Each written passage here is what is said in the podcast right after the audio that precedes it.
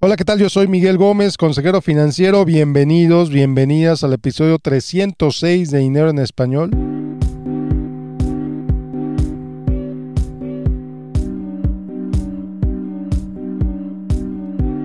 Y bueno, pues el día de hoy te voy a platicar cómo saber cómo saber si estás listo, si estás lista para jubilarte, para dejar de trabajar, para pasar a la siguiente etapa en tu vida luego de, pues de trabajar, de hacer tanto por décadas. Bueno, pues vamos a empezar, vamos directo al grano. Bueno, pues este es un tema que me han pedido mucho a lo largo del tiempo. Es un tema de lo que normalmente platico más con gente que se acerca conmigo eh, para, para trabajar con ellos. Miguel, llevo mucho trabajando. ¿Cómo sé?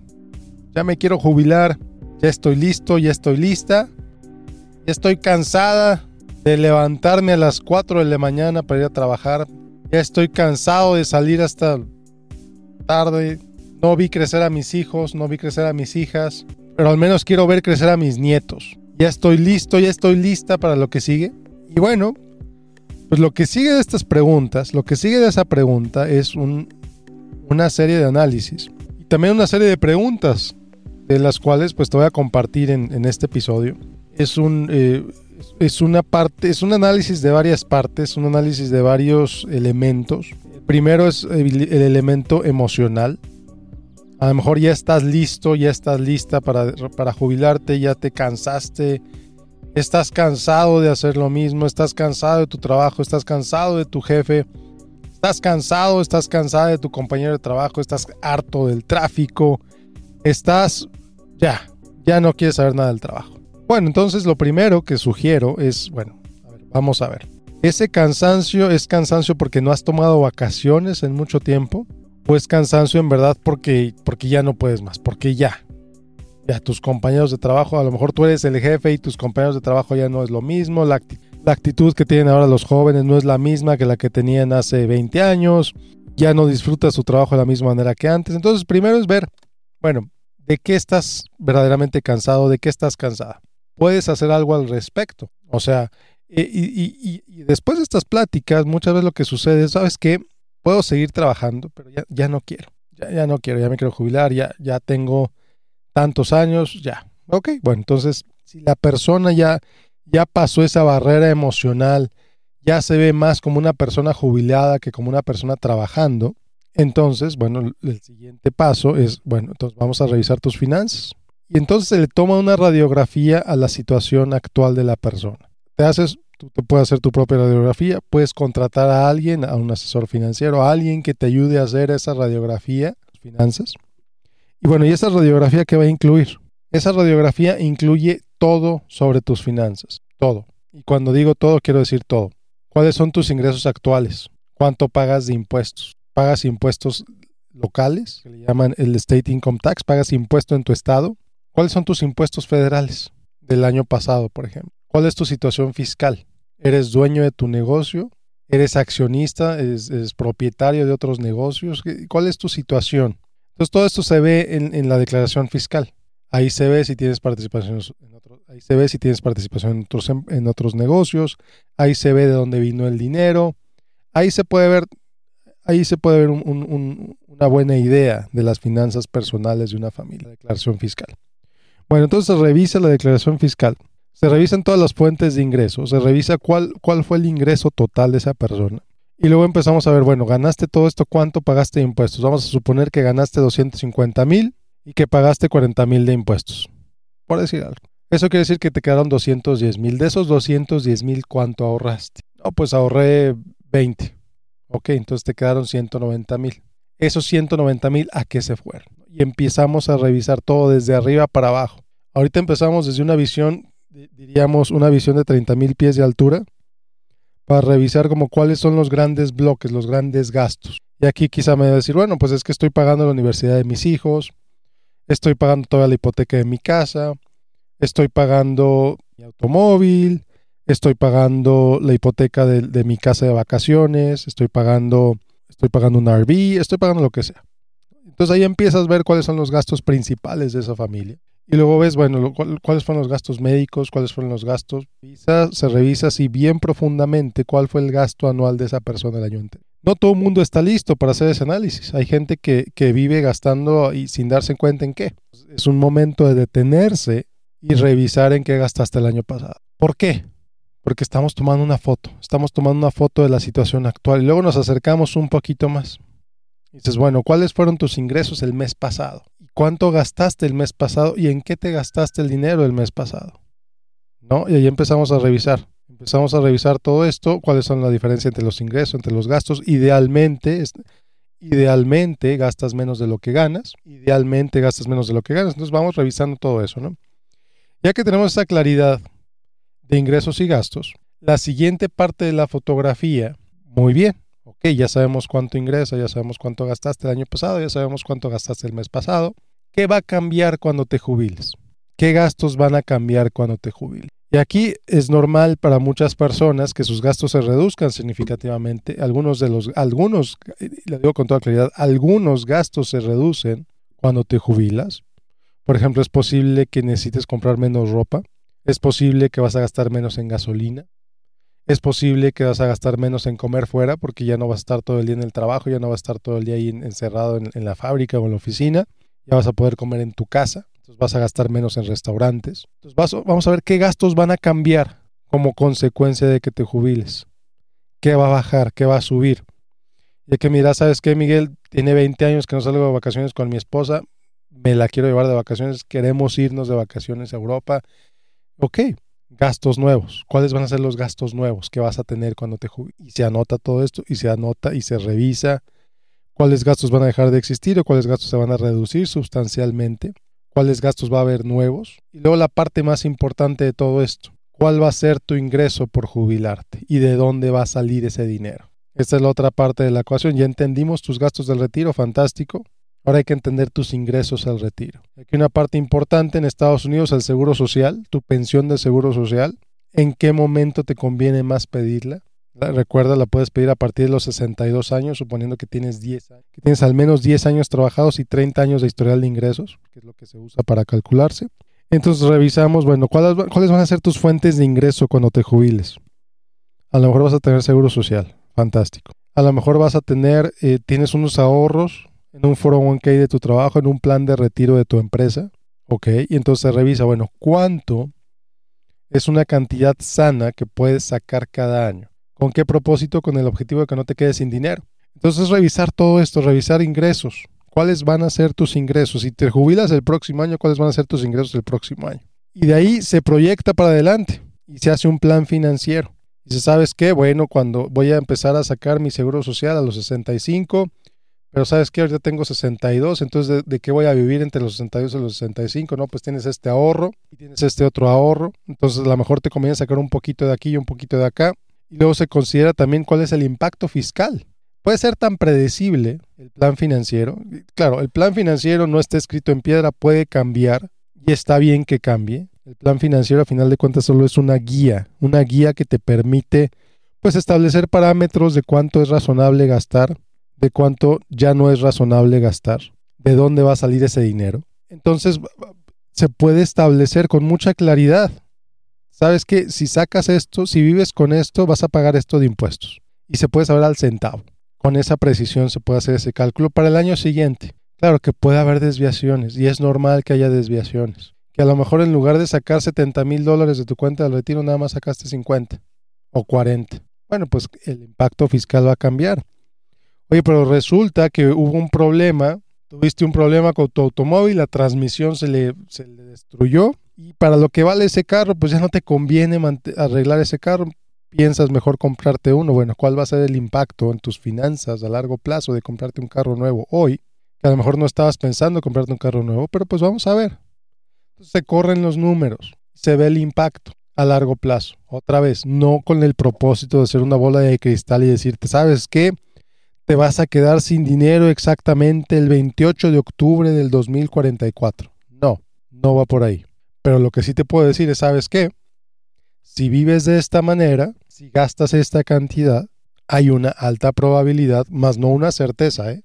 hay una alta probabilidad de que te quedes sin dinero por ahí de finales de 2045. Pero si gastas un poquito menos, si le bajamos a tus gastos en esto, entonces la probabilidad cambia. Y si, le, y si le bajas a estos gastos para acá y le subes a estos ingresos por acá, entonces la probabilidad cambia y el dinero te va a durar hasta 2050, posiblemente, estadísticamente hablando. No hay forma, no, es una certeza, pero estimamos que eso podría ser el caso. Entonces, una planeación financiera bien interesante y es algo que, que yo disfruto muchísimo hacer, porque entonces es cuando la gente dice, ¿sabes qué? Qué bueno que me preparé qué bueno que hice todo esto, qué bueno que me informé, qué bueno, ¿sabes qué? Fue pura, no supe cómo, yo hice lo que pude hacer y esto es lo que tengo. Miguel, ayúdame, hice lo que pude hacer, esto es lo que tengo, no sé si es mucho, no sé si es poco, pero es todo lo que tengo, ayúdame a planear. Y está el otro lado también, oye Miguel, fíjate que tengo, no sé, varios millones, me preocupa, no sé si darle desde ahorita a mis hijos o darles después.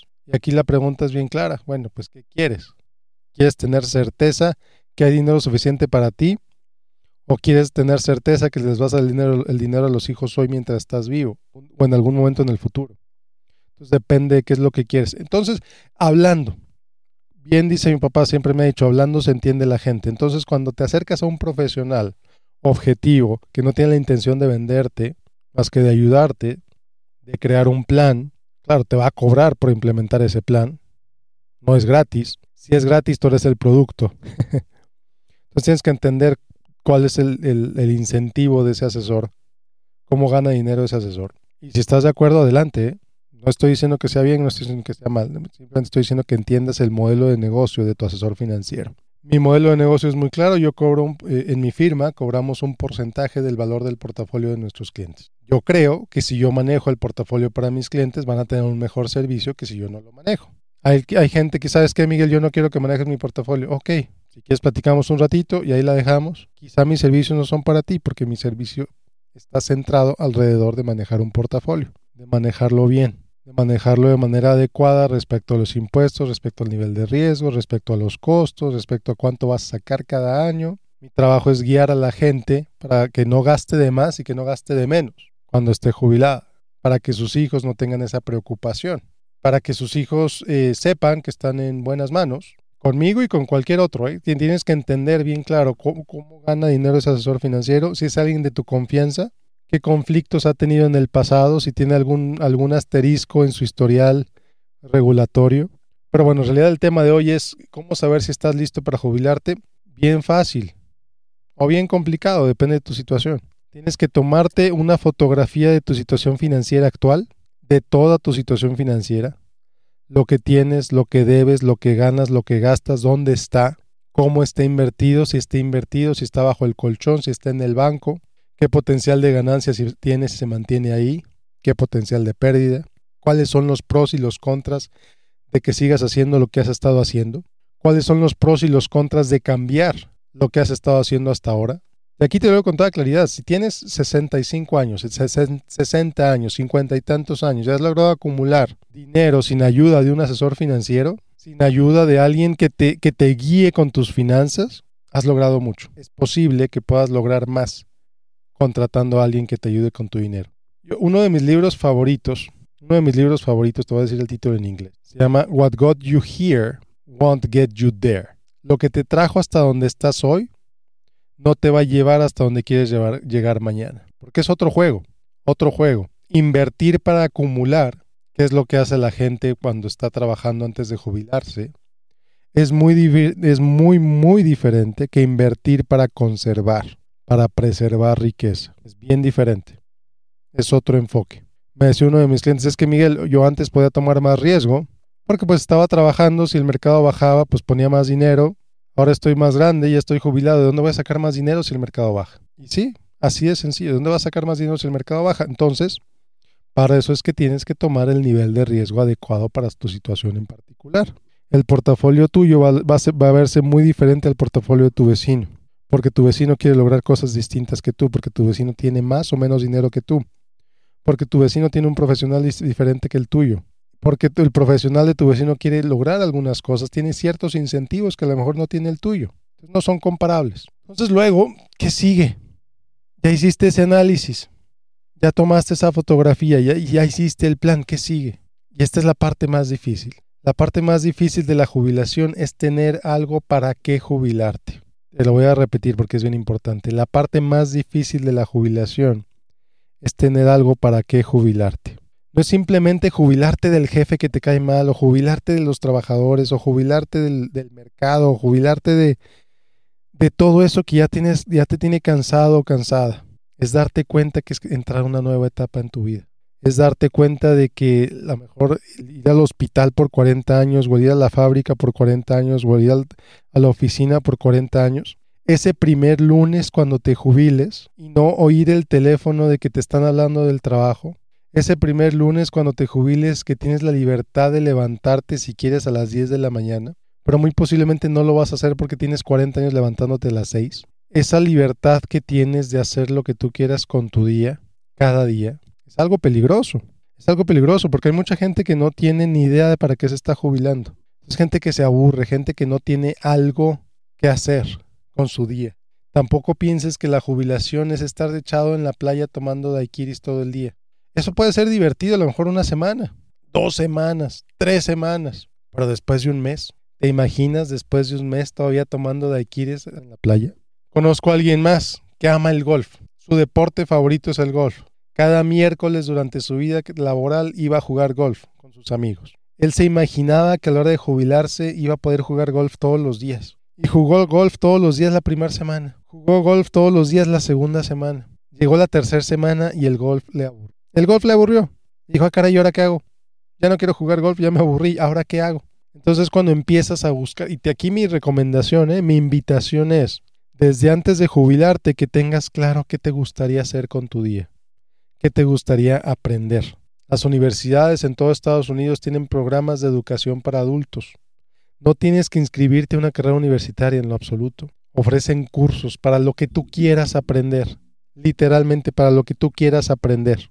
Desde para hacer ollas de barro, hasta para tocar el piano, hasta para tocar el violín, aprender idiomas, fotografía, jardinería, lo que tú quieras aprender. Lo puedes hacer en las universidades en las escuelas de tu ciudad. Y esto es bien importante porque también ayuda para la socialización. En esas clases te vas a encontrar con otra gente, con, con otras personas de tu edad. Te vas a encontrar con personas en situaciones similares a la tuya.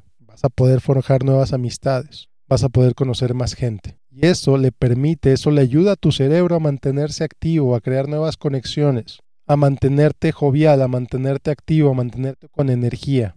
Y eso te da a donde, eso te da para dónde retirarte. Le pregunté a uno de mis, de mis clientes hace unos años, oye, ya llevas jubilado varios años, ¿y qué le dirías a alguien que está por jubilarse? Y él me dijo, ¿sabes qué?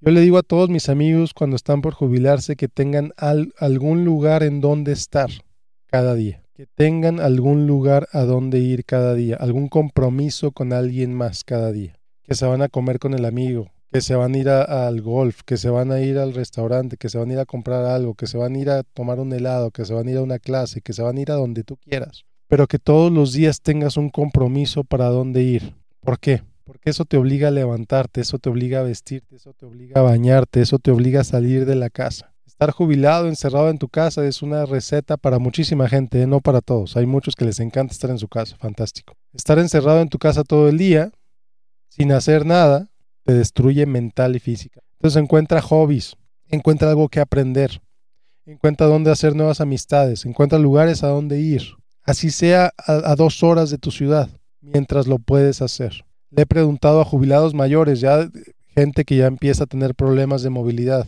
Oye, ¿te arrepientes de algo? Y normalmente me dicen dos cosas. Una es que no nos pasaron más tiempo con sus hijos mientras estaban pequeños. Y la segunda es no haber viajado cuando pudieron haberlo hecho. Entonces, si tienes posibilidades, si tienes oportunidad de viajar cuando recién te jubilas, hazlo. Conoce el mundo, conoce tu país, conoce tu estado, aunque sea. Pero viaja, sal de tu burbuja. Porque invariablemente va a llegar el momento que empieces a perder movilidad.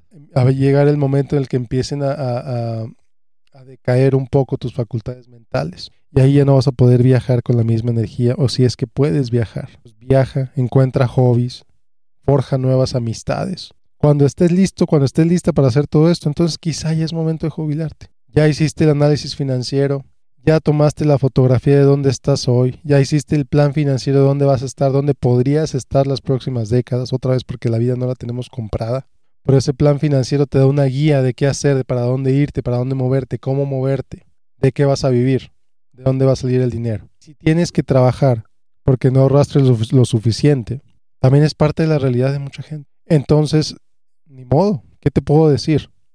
¿Cómo le puedes hacer para maximizar tu felicidad en esos años extras de trabajo? Es algo mental total. Pero si estás listo financieramente, si estás lista financieramente para jubilarte, pues entonces te invito a que hagas lo que te acabo de platicar, que le pongas una fecha a tu jubilación.